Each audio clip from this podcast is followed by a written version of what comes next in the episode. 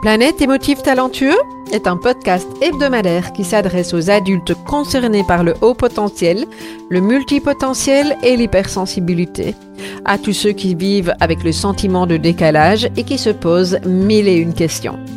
Vous découvrirez des clés pour vivre pleinement votre singularité de façon authentique par le biais d'entrevues avec des experts du haut potentiel et de l'hypersensibilité, des témoignages ainsi que des épisodes solo relatant de nombreux conseils dans le domaine.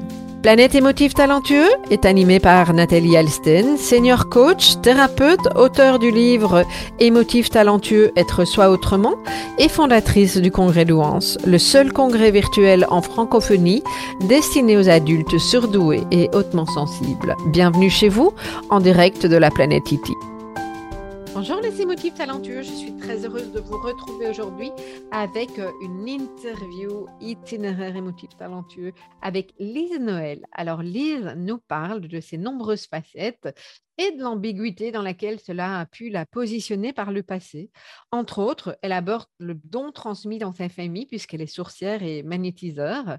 Pas vraiment ce qui est attendu d'une personne qui à la base a montré un côté très rationnel dans son travail et une certaine expertise.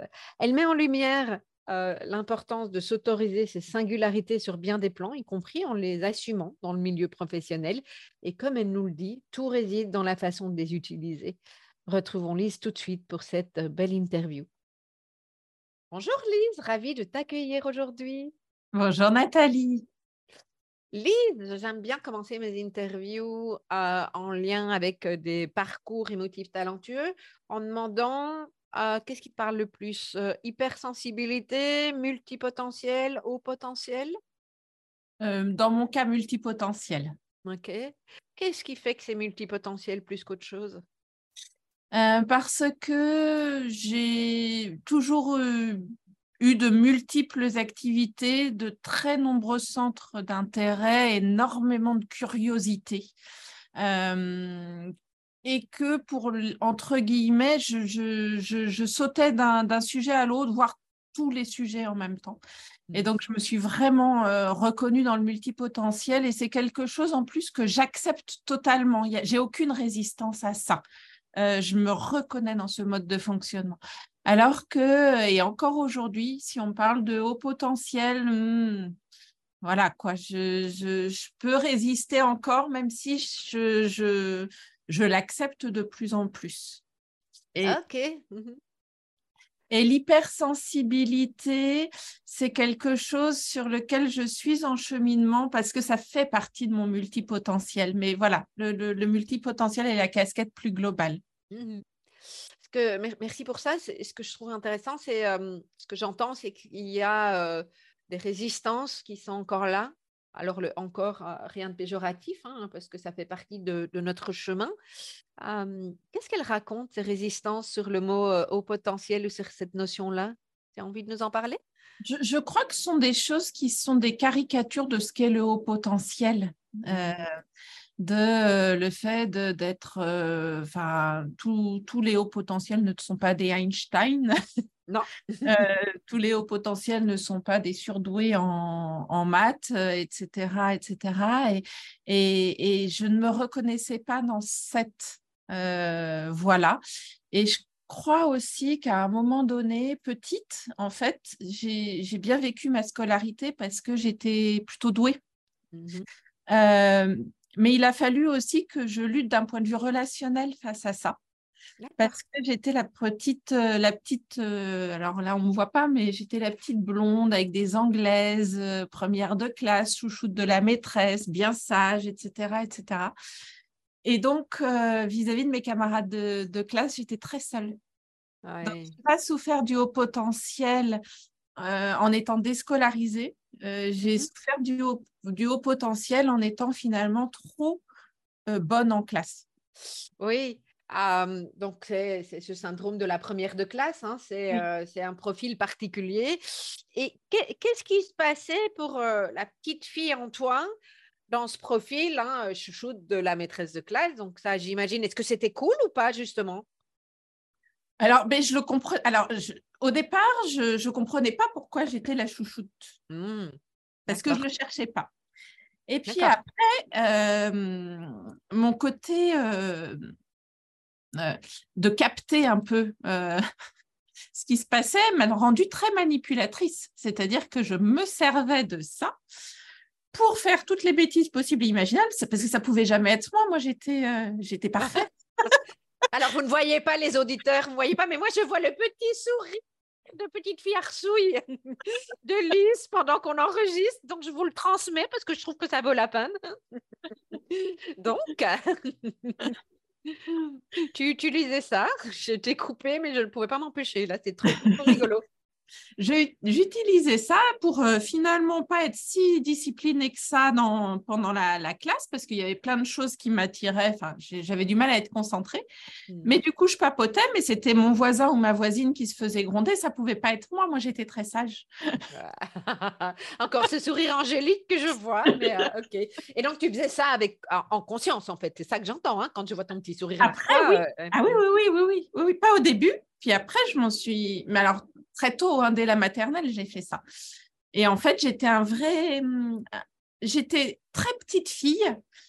Et dans mes relations, j'étais très garçon manqué. Euh, D'accord. Dans la cour, je jouais avec les garçons, je me bagarrais, je faisais du sport. Euh, voilà. Et en fait, j'avais l'impression d'être euh, les deux faces vraiment de, d'une personnalité, ce que percevait la maîtresse et ce que percevaient mes camarades de classe qui n'avaient rien à voir. Et qu'est-ce qu'ils percevaient alors, à ton avis, les camarades de classe? Alors, les camarades de classe, il y avait donc il y avait les petites filles qui me mettaient complètement de côté. Mmh. Et les garçons, c'était euh, la bagarre, le jeu, le sport. Euh, c'était, c'était du défoulement pendant la, pendant la récré. Je n'étais qu'avec des garçons euh, et en compétition sportive et en, donc, comme un autre petit mec, quoi, c'est ça en fait. En fait, c'est pas que tu n'avais pas d'amis, c'est que tu avais les amis garçons comme si tu étais un petit mec. Oui, mais c'était pas non plus des amitiés. C'était plutôt le côté très, très masculin, très compète, très, mmh. très je monte mes muscles et qu'il plus fort, euh, je me bagarre. Euh, voilà, ça, ça, ça, ça contrecarrait complètement mon image de petite fille lisse et parfaite euh, de, pendant, le, pendant la classe. Et, avec du recul, est-ce que tu, tu vois ce que cette petite fille cherchait en faisant ça euh, dans le côté compétitif? Tu as une idée? Bah, J'étais très, très sportive, c'est-à-dire que moi, mmh. j'avais vraiment besoin d'évacuer mmh. plein, de, plein de choses. Donc, je faisais énormément de, de danse. J'ai été, alors pour les gens qui, en France, j'ai été petit rat de l'opéra. Mmh. Euh, donc, j'avais, euh, j'avais vraiment cette double euh, facette, l'intello euh, et, euh, et, le côté très, très, très, très sportif. Et j'avais vraiment besoin des deux. C'était un équilibre extrêmement puissant. Mais j'avais pas vraiment d'amis non plus. C'est-à-dire que l'Opéra de Paris, c'est quelque chose où les relations sont pas ce qui est privilégié. C'est une compétition extrêmement forte, surtout à l'époque. et en fait, c'était un dépassement de soi physique euh, mais j'étais pas dans le lien. Ben, effectivement, pour, en fait, c'est touchant parce que je connaissais pas cette partie de, de ton histoire. Hein. Tu sais que moi, j'ai beaucoup dansé à mmh. danse classique et effectivement, dans la, dans la danse classique, il y a un dépassement de soi, comme tu dis, il y a, il y a une maîtrise, il y a même un contrôle de soi. et ce que j'ai toujours trouvé paradoxal, c'est à la fois comme si on devait se couper pour ne pas sentir. Mmh. Et en même temps, ce qui, moi, m'a toujours animé dans la danse, c'est de pouvoir transmettre l'émotion. C'était une mmh. façon pour moi de canaliser les émotions. Donc, j'ai toujours, toujours trouvé ça un peu paradoxal. Euh, mais effectivement, il y a, il, y a, il y a, une énorme rigidité dans, dans la danse, en tout cas dans la danse classique, euh, qui peut sembler être une froideur et qui, euh, qui en tout cas, n'ouvre pas le lien euh, ne donne pas la chaleur du lien, euh, mm. n'est pas connecté à ce que moi je vois aujourd'hui comme de l'humanité. Mm. Je ne sais pas si tu as envie de rebondir là-dessus. Oui, tout à fait. Et c'est vrai que ce lien, je le trouvais euh, bah, plus avec les garçons dans la bagarre. Ok. Voilà, donc je me sentais pas forcément. pourtant, j'exploitais entre guillemets vraiment mon corps de petite fille. Mmh mais je me sentais plus garçon dans l'âme, dans le tempérament. Et, ça a duré euh, combien de temps? Est-ce qu'à un moment donné, ça a switché? Est-ce qu'il y a encore des parts de, cette énergie-là qui sont là en toi? Alors, il y a des parts très, enfin, moi, ce que j'appelle l'énergie masculine, oui, très présente. Euh, et j'en ai eu besoin à certains moments. Quand j'ai quitté mon emploi salarié pour m'installer en tant qu'entrepreneur, j'ai eu besoin de cette partie-là, très clairement. Euh, j'ai aussi navigué dans des milieux très, très masculins quand j'étais salariée. Ça m'est arrivé d'être la seule femme dans des équipes euh, très masculines et d'avoir cette énergie de développement de projet, euh, de, de, conduite d'un projet jusqu'au bout, de, de l'idée des équipes, de montrer le chemin, etc. Et là, je sentais que c'était une énergie très, très, très masculine. Euh, et puis à un moment donné, je pense que c'est après, j'ai fait trois burn-out. Wow. Rien que ça? Rien que ça. Bon, je pense que j'avais pas bien soigné les deux premiers. Euh, et en fait, euh, je me suis rendu compte qu'à un moment donné, ce, cette énergie yang masculine était aussi à mon détriment, que j'avais besoin aussi de douceur et qu'il fallait que je développe cette partie féminine, euh, cette énergie féminine chez moi. j'avais vraiment besoin d'un équilibrage important par rapport à ça et pas que dans le paraître féminin, parce que j'ai toujours paru très féminine. Par contre, à l'intérieur, j'étais un vrai volcan. Hmm. Donc, euh, ça a été mettre beaucoup plus de douceur et d'apaisement et de, et, de faire émerger cette part féminine qui était là, mais pas qu'en surface, en fait. Mhm. Et donc, c'est grâce au burn-out que tu as pu effectivement euh, rééquilibrer les, le, côté masculin et féminin, c'est ça que j'entends? Oui. Mhm. oui le faire émerger, même à un moment donné, parce que l'équilibre, je ne l'ai pas trouvé tout de suite, hein, euh, autant le dire, il est fragile, mais euh, à un moment donné, j'ai vraiment laissé tomber le côté masculin mmh. euh, pour laisser de la place à, à la partie féminine. Ok pense que ça pourrait être intéressant, parce que pour moi, ça fait vraiment écho. C'est des notions qui, m'animent beaucoup, mais qui ne sont pas forcément palpables pour les personnes qui nous écoutent. Donc, est-ce que tu peux nous expliquer comment ça s'est traduit, cette partie féminine, cette énergie pour, pour, sortir des clichés dans lesquels on pourrait rentrer, et qui n'est pas le but, en fait? J'ai écouté, alors j'ai une part pour reprendre sur mon parcours, j'ai un parcours de, juriste en droit des affaires à l'international. J'ai travaillé dans des très grands groupes. Euh, j'ai été DRH pendant, pendant plusieurs années dans des grands groupes aussi. Euh, et j'ai perdu le fil de ce que je voulais dire, la partie féminine. Moi, je parlais de, l'équilibre, enfin, je parle du côté féminin, hein, et, donc l'idée, c'est de, de, mettre du concret derrière ces notions de féminin et masculin. Euh, donc voilà. Oui, oui, ça y est, j'y suis, pardon. Donc c'est tout bon. En fait, je fais juste une petite parenthèse, c'est juste génial parce que c'est exactement ce qui se passe dans la moitié de mes interviews, parce qu'on fonctionne comme ça. Pour les personnes qui nous écoutent, si ça vous arrive, vous facile. Voilà. Euh, donc, une éducation et des métiers extrêmement cartésiens. Euh, avec beaucoup de méthodes, de processus, de rigueur, de développement, de déploiement, etc. Et en fait, d'un autre côté, et depuis toujours, j'ai aussi, euh, je suis magnétiseuse et sourcière, et donc euh, énormément de choses que j'assimile beaucoup plus à cette énergie féminine de l'intuition et du ressenti. Et donc pendant très longtemps, je me suis appliquée à des processus coupés de mes ressentis, mais efficaces dans la méthodologie.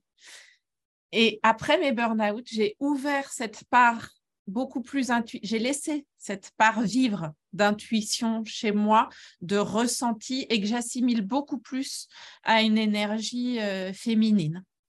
Il se trouve que dans le même temps, alors là, on va retomber dans les clichés, mais euh, je suis devenue maman. Mmh euh, et, et, voilà, tout ça, c'est venu me chambouler très, très, très, très, très, très, très, très fort. parce que, alors, je ne sais pas vous, mais moi, mon fils n'est pas né avec un mode d'emploi, un processus. et non. Bah, je n'ai pas d'enfant, mais j'entends souvent ça. Tant que belle-mère, je n'ai pas eu le mode d'emploi. Et là, je me suis dit, ah, bah, zut, euh, oui, bah oui, j'ai des ressources, ça c'est évident, mais c'est côté féminin que je vais aller les, je vais aller les trouver dans l'observation. Euh, et là aussi, j'ai eu pour le coup besoin de mettre, et ça tombe peut-être aussi un peu cliché, mais c'est comme ça que je l'ai ressenti, de mettre de la douceur. Pendant très longtemps, j'étais en lutte, en compétition, en performance. Enfin, il y avait, il y avait des notions de cet ordre-là. Et, euh, et, ensuite, bah, j'ai eu envie de paix, en fait. J'ai eu envie de douceur, j'ai envie d'alignement. De, mais pour autant, donc dans un premier temps, c'était déséquilibré. Puis après, je me suis rendu compte que la douceur, la paix, tout ça, ça ne me faisait pas non plus avancer sur mes activités. Et puis, ça ne donnait pas non plus un cadre euh, à mon petit garçon euh, qui allait bien chercher les limites. Et donc mhm. là, j'ai eu besoin de remettre euh, cette énergie masculine, de dire là, stop, stop, stop, stop. on, on, remet du cadre, on remet de la structure, etc. Voilà. Donc, ça a été... je ne sais pas si ça répond à ta question, mais... Tout à fait. Mais ce que j'entends, ce que tu nous partages, c'est une forme de rééquilibrage qui est importante. Mmh. Euh, et, j'entends régulièrement des personnes, et moi-même, je suis passée par là, on peut être dans un type d'énergie très particulier à un moment de sa vie. pas pour rien, j'imagine que tu as fait trois burn-out ou, la succession d'un burn-out non soigné, un deuxième avant d'arriver au troisième que tu, as pris en charge autrement. et, puis, il y a des moments où on peut être que dans le côté, euh, la, la, maternité appelle à ça. Mmh. Ah, euh, quand, euh, euh, quand on vient d'accoucher ou juste avant, on a, on a ce côté douceur que nous, on n'est pas forcément dans l'action. certaines femmes le sont, mais ah, puis après, c'est comment, comment je peux mettre l'un au service de l'autre, en tout cas. C'est mmh. ça aussi que, que j'entends. et entre autres, tu, tu, nous partages, alors je ne sais pas si on peut dire ton activité, mais tu as dit je suis sourcière. Mmh. tu peux nous expliquer en quoi ça consiste? C'est tout simplement euh, ressentir les, sources d'eau, les, sources d'eau dans la, dans la terre. Donc, euh, ça se pratique, euh, en tout cas moi dans ma pratique, c'est avec une branche de noisetier en forme de, de, Y. Et, que je tiens dans mes mains et je marche, je parcours un terrain et la, la, baguette tourne entre mes, tourne entre mes mains. Mmh et je le pratique aussi avec un pendule euh, et soit sur le terrain, soit sur euh, une carte, euh, une carte routière, enfin topographique, et le, et le pendule tourne. Alors, ce qui est très, très drôle, parce que je suis incapable de lire une carte routière pour m'orienter. Tu comprends bien. mais, je, mais je trouve de l'eau sur une, avec une carte. Voilà. Et juste parce que j'imagine que je mets à la place des personnes qui nous écoutent, à quoi ça sert de trouver de l'eau sur une carte? À quoi ça sert de trouver de l'eau sur une carte? Ah ben, Un exemple pratico-pratique, j'aime beaucoup faire des randonnées à cheval. J'étais à l'étranger euh, à cheval avec un, groupe et ça faisait euh, huit heures qu'on était, euh, qu'on était en randonnée et on commençait sérieusement à se, à se perdre et j'avais toujours ma baguette avec moi. Et les chevaux sont, sont des animaux qui, ont besoin de beaucoup boire. Et, et ben en fait, je suis descendue, j'ai pris ma baguette, j'ai cherché de l'eau. Il y en avait à très peu sous le, sous le sol. on a creusé et les chevaux ont pu, ont pu boire. Euh, c'est aussi pour moi un confort de vie. J'ai visité des appartements en région parisienne mmh où euh, s'il n'y avait pas d'eau à proximité, j'avais l'impression que j'avais le visage qui se, qui se desséchait. Donc l'eau, c'est la, la vie euh, mmh et, j'ai besoin de cette eau et, le fait de pouvoir la trouver, bah, ça permet aussi d'aller creuser des puits et des forages chez des agriculteurs qui ont besoin de compléter leur, leur eau. Ça voilà. merci. Merci pour ce, complément d'info. Et donc, c'est assez paradoxal. Hein, d'un côté, euh, tu nous dis juriste, le côté très young, tu as travaillé euh, dans des grands groupes, etc. Et puis, il y a le côté sourcière et, d'autres choses en lien avec euh, l'intuition. comment tu expliques c'est ces pôles relativement opposés, j'ai envie de dire. Est-ce qu'il y en a un qui a pris le dessus sur l'autre? Est-ce qu'il y a eu de l'acceptation de que le côté sourcière, je ne sais pas quand ça a commencé, d'où ça vient? Enfin voilà, qu'est-ce que tu peux nous dire de ça? Euh, alors, ça me fait beaucoup rire. Là, je souris vraiment très mmh fort parce que euh, le, ce qui m'a fait, ce qui m'a fait sourire, c'est le comment tu expliques. Mmh et je vais m'expliquer. en fait, j'explique pas. Et c'est bien ce qui, c'est bien ce qui a été tout mon problème pendant des années et ce pourquoi j'ai mis sous cap euh, l'aspect sourcier, magnétisme, etc. C'est que je n'étais pas foutue de l'expliquer et que je ne le suis toujours pas. Et donc, ça m'a énervé très. Et donc, si je ne pouvais pas expliquer, c'est que ça n'existait pas. Si je ne pouvais pas comprendre, c'est que ça n'existait pas. Euh, moi, j'ai besoin de comprendre, de décortiquer, de voilà. Euh, et, si ce n'est pas clair, explicable à un enfant de 3 ans, c'est que ça n'existe pas. Pendant des années, ça, n'existait pas. Voilà. Euh, voilà pourquoi je ris. Euh, après, c'est depuis toute petite l'aspect sourcier euh, et c'était très drôle aussi parce que, parce que jusqu'à présent, c'était de génération en génération et toujours chez les hommes. Sauf que euh, mon père a eu une fille unique euh, et que euh, à un moment donné, il s'est dit bon bah le, don, enfin le don est coupé. On, parle comme ça. Et il a emmené mes cousins en disant bah voilà, dans la lignée, on va aller chercher chez les, chez les hommes. Et mes cousins, il se passait rien au bout de la baguette. Euh, et, à un moment donné, j'avais un, de mes cousins qui se il, est, il, était vraiment très triste de ne pas avoir cette, ce, fluide. Ça le, ça le peinait vraiment beaucoup parce qu'il avait une sensibilité très forte. Il, ressemblait, il ressentait beaucoup de choses, mais ça, ça passait pas. Et à un moment donné, juste pour le cajoler, enfin pour, pour, euh, parce que sa tristesse me touchait beaucoup, je lui ai mis la main sur l'épaule et là, la baguette s'est mise à tourner. Et donc, euh, mon père et mon grand-père qui étaient là m'ont dit Attends, c'est pas possible, prends la baguette. Et, en mmh. fait, c'est comme ça qu'on a découvert que, que, que j'avais ce, ce qu'on appelle le fluide. Ok. Tu avais quel âge à ce moment-là? 6 ans, 7 ans. Ok, donc tu étais encore toute petite. C'est amusant parce qu'en même temps, ce que tu me dis, je ne sais pas si c'est un lien à faire ou pas. Je, le fais après, euh, on laisse courir, mais tu, tu, tu, tu dis hein, qu'effectivement, ça se transmet de, dans les générations de, de, via les garçons. Et tu nous as partagé au début de cet échange combien tu avais ce côté garçon manqué. Mmh, mmh. Amusant, hein mmh. voilà. Après, pour faire un lien ou pas, je ne sais pas, mais est-ce que donc, ça, j'entends hein, que de, génération en génération, ça se transmet. Est-ce que c'est quelque chose qui a toujours été important pour toi que... Alors, j'entends hein, que tu nous dis que ce n'est pas explicable, mais qu'est-ce que tu as fait de, ce don On peut l'appeler un don au cours des années professionnelles Comment ça s'est joué pour toi? Euh, Plein d'étapes différentes. Mmh dans un premier temps, c'était... Euh, alors, mon père est décédé.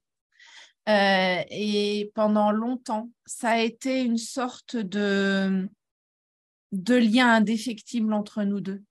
C'était un truc qui m'avait transmis et mmh. on avait vraiment un truc en plus. Il euh, y, avait l'amour filial, mais il y avait ce truc en plus indéfinissable euh, un lien extrêmement, extrêmement fort. Euh, et alors, euh, l'émotion va monter, mais c'est OK pour moi. dans cette lignée de sourciers, en principe, on passe ce qu'on appelle le truc, le secret, mmh d'une génération à l'autre. Et donc, mon grand-père, sur son lit de mort, a passé le secret à mon père. Mon père est décédé brutalement et ne m'a pas passé le, secret. Et donc, il y avait ce lien indéfectible.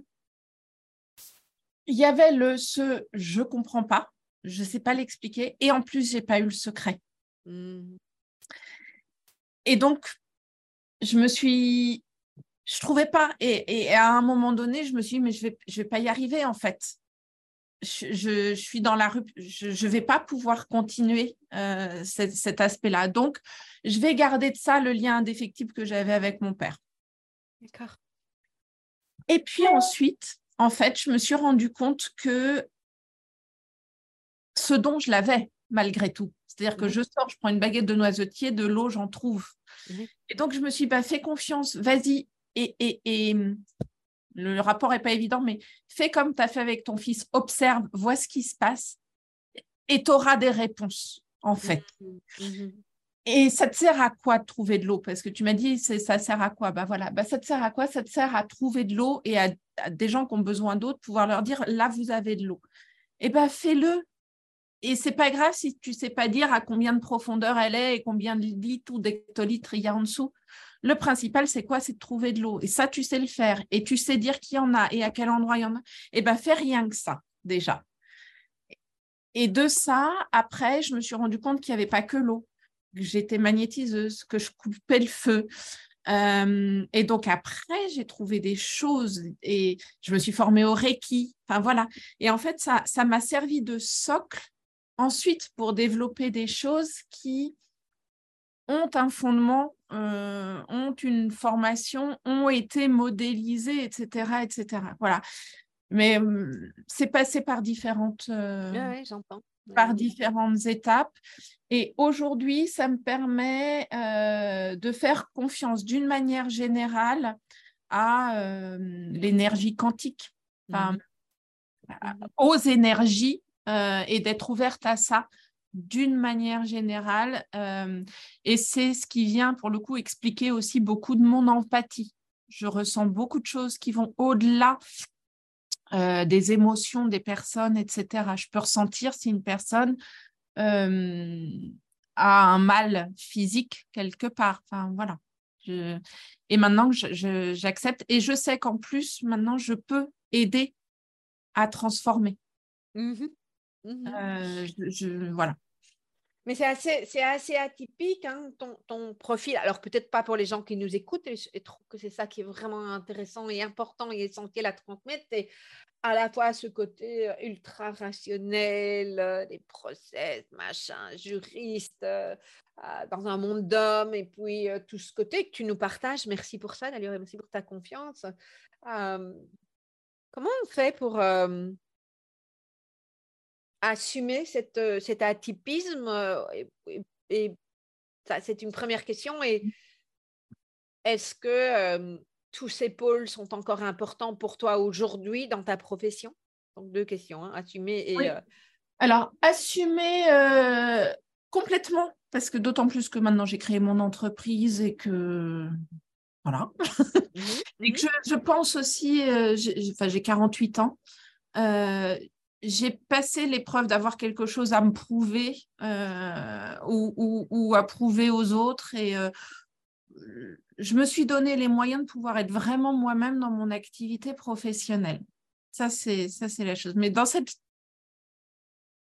dans ce chemin-là, euh, j'ai beaucoup envie de servir, j'ai beaucoup envie de transmettre. je, suis d'ailleurs formatrice aussi par ailleurs et, et j'ai envie de revenir à l'entreprise pour pour montrer qu'on peut être des profils atypiques et que ça peut être une pépite au sein de l'entreprise et qu'on n'est pas forcément obligé de, d'avoir à créer sa propre voie. On, peut rester euh, dans l'entreprise et ça peut être euh, un vecteur de performance extraordinaire pour l'entreprise à la condition de savoir euh, gérer les profils comme les nôtres, euh, et pour moi, c'est justement être dans la prévention du burn-out, du bore-out, du brown-out, euh, de, savoir euh, mettre en lumière le potentiel des, des, personnes et leur donner aussi la possibilité de les mettre, de le mettre en lumière à leur manière,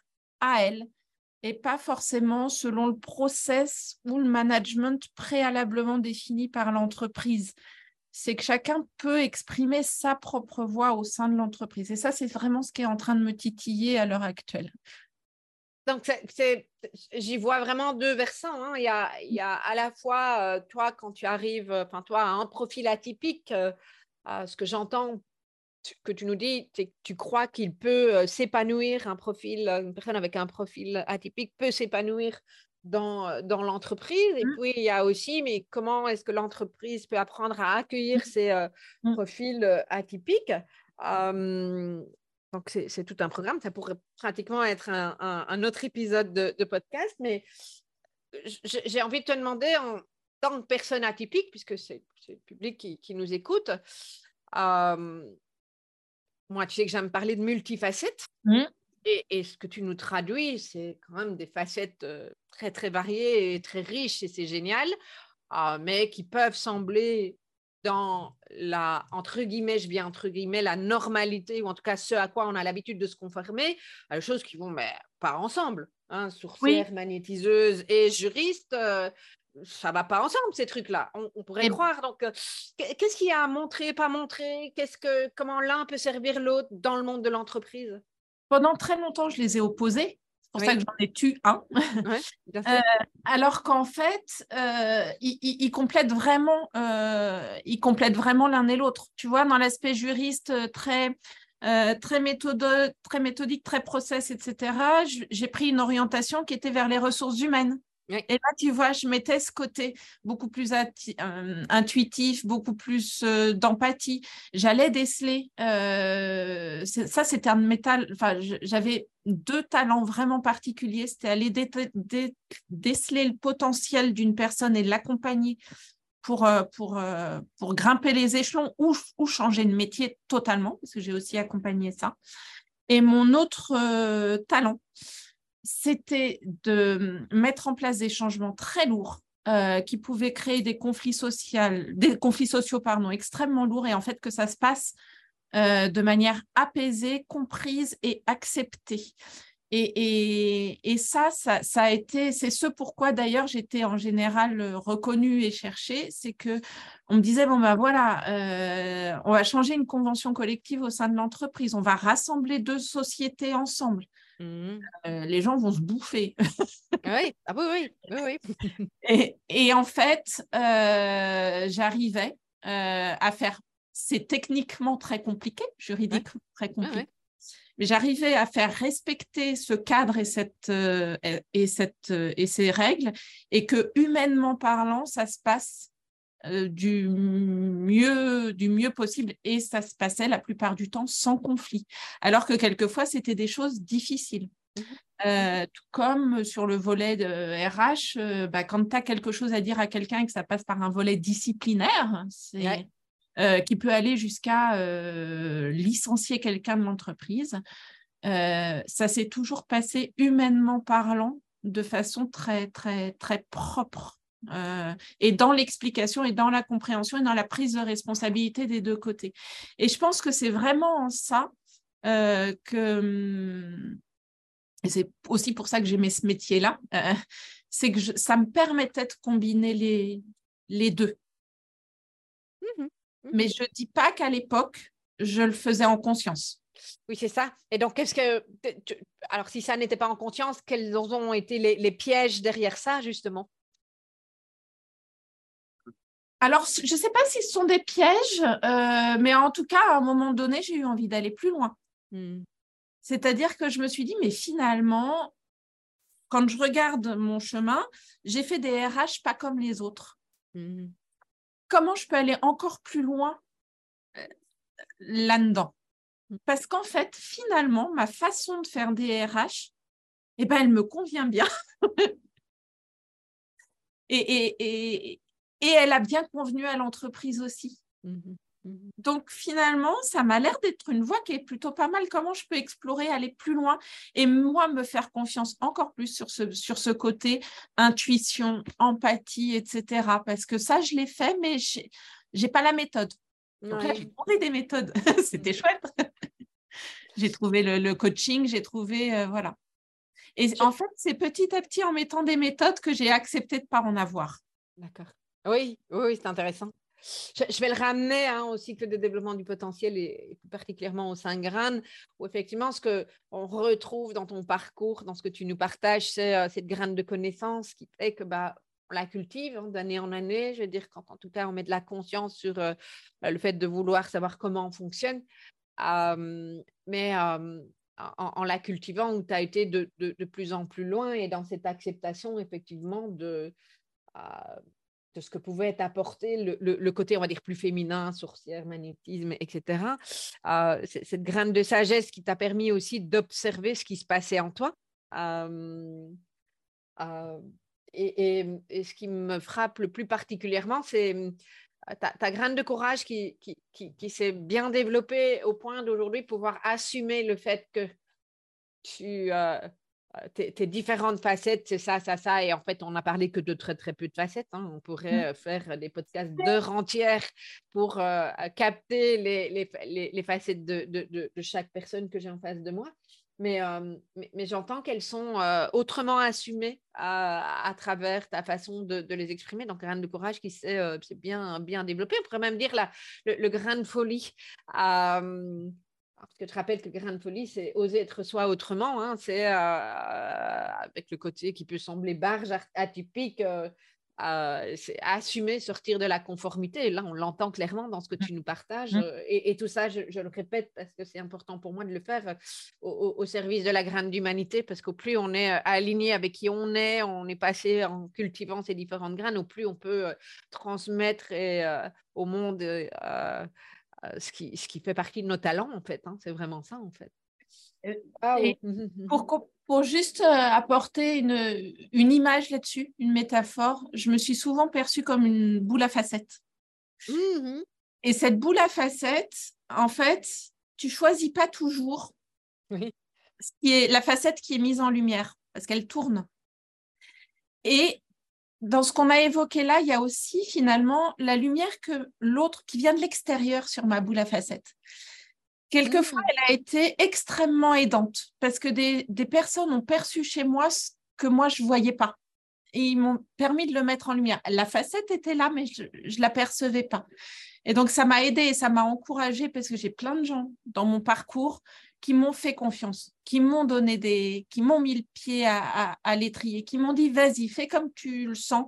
Nous, on sait que ça va marcher, alors que moi, j'y croyais pas. Ça a été super aidant.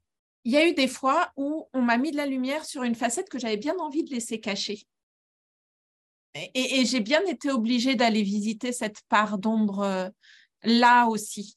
Oui. Je dis pas que c'était sympa, mais mine de rien, aujourd'hui, ça me sert grandement. Et, cette boule à facettes, en fait, oui, elle tourne. Oui, les facettes, on les, on les maîtrise pas tous. Il y a de la lumière qui, qui, vient de l'extérieur, etc. Par contre, aujourd'hui, cette boule à facettes, j'ose, vraiment la sortir et j'ai pas de problème à la mettre parce qu'elle tourne sur un axe, en fait. Mmh mmh et cet axe-là, par contre, il, il, m'appartient. Il est à l'intérieur de la boule à facettes. Et, et, et lui, il, est, il est stable. Et puis le dernier point de la boule à facettes que j'adore, c'est que c'est pour faire la fête. Oui, mais en fait, moi, c'est ça. Je voyais une boule disco là, tu vois. C'est exactement ce qui m'est venu. Je voyais que ça pétille sur les, sur les murs. Euh, c'est la première chose qui est venue. Voilà. Et ça, bah, c'est la danse, c'est la fête, c'est tous ces aspects-là aussi qui sont. Enfin, moi, c'est mon moteur. J'ai besoin de joie, j'ai besoin de rire, j'ai besoin de danser, j'ai besoin de m'amuser. Euh, ce que t'offre pas forcément le cadre hyper austère du droit, machin. Et, voilà, et elle est vraiment, enfin, pour compléter, c'est vrai que c'est en ça aussi que ça me permet moi de faire le lien avec ce que je suis, ce que je continue à découvrir de moi, ce que j'accepte au fur et à mesure, mais ce que me renvoient les autres, euh, facile ou pas, aidant ou pas. Mais en tout cas, à chaque fois, ça renforce mon axe. Mmh Intéressant. Merci pour cette métaphore qui, en tout cas, me parle beaucoup. Ben, on arrive tout doucement à, la fin de, cet échange déjà. Est-ce qu'il y a un message que tu as envie de transmettre aux personnes qui, nous écoutent, un message qui te tient à cœur? Alors, tu, tu, tu, parles beaucoup de danser sa vie. Oui. ce que j'ai envie de dire, c'est que moi, ces multiples facettes, elles me permettent de danser la vie. Elles me permettent de saisir toutes les opportunités que la vie euh, présente et d'avoir des, parcours et des rencontres extraordinaires. Et finalement, plus on a de facettes, plus ça permet ça. Et moi, ça a été une richesse extraordinaire que j'ai pu découvrir. Donc, si j'ai un message à faire passer, c'est euh, étouffer certaines de mes facettes ne m'a jamais servi. Mmh. Est-ce que ça a toujours été évident de les mettre en lumière? Non. Mais mmh après coup, euh, aller explorer chacune de ces facettes euh, m'a permis euh, tellement de choses. que ce soit en découverte de, qui je suis et dans, dans, mes relations, et voire même côtoyer des personnes que j'aurais jamais côtoyées dans un autre univers, c'est génial parce que ça nous ouvre tous les milieux. Euh, voilà. Et après, c'est après c'est l'ouverture du cœur qui fait le qui fait le reste. C'est euh, moi, ça m'a appris à être. Euh, j'ai d'abord été bienveillante avec les autres, je crois, mmh. fondamentalement. Mais ça m'a appris, à, appris à être bienveillante avec avec moi-même et à m'ouvrir le cœur à moi aussi. parce que j'étais la dernière personne envers qui j'ouvrais le cœur. Tellement essentiel. Pas possible d'être dans, dans l'ouverture du cœur absolue avec, euh, enfin absolue, c'est probablement pas le bon mot, mais euh, ah, c'est bien, c'est bien ça qui est important, c'est d'abord de passer par soi pour pouvoir être au service de l'autre. Mm. Pour moi, c'est très très clair. Merci beaucoup, Lise, pour ce chouette moment d'échange. Dans cette interview, on a parlé de développement du potentiel et si vous souhaitez découvrir mon approche à travers le cycle des cinq graines et tester où vous en êtes ainsi que de recevoir des pistes, eh bien, il vous suffit de vous connecter à 3 fois W fs donc au pluriel talentueux.com slash graines au pluriel également. C'est gratuit et vous recevrez vos résultats personnalisés. À bientôt!